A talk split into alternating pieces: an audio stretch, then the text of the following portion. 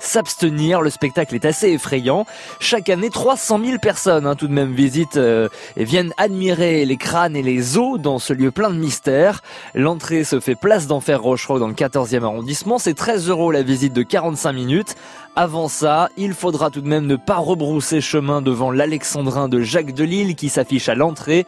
Je cite, Arrête, c'est ici l'empire de la mort.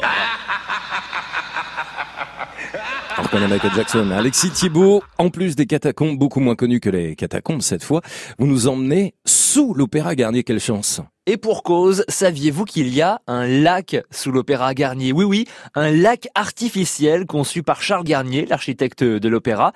En fait, au moment de sa construction en 1862, on doit protéger le bâtiment des marécages qui sont présents au sous-sol et on construit donc une immense cuve en béton de 100 000 mètres cubes. Ça a d'ailleurs inspiré le mythe du fantôme de l'Opéra.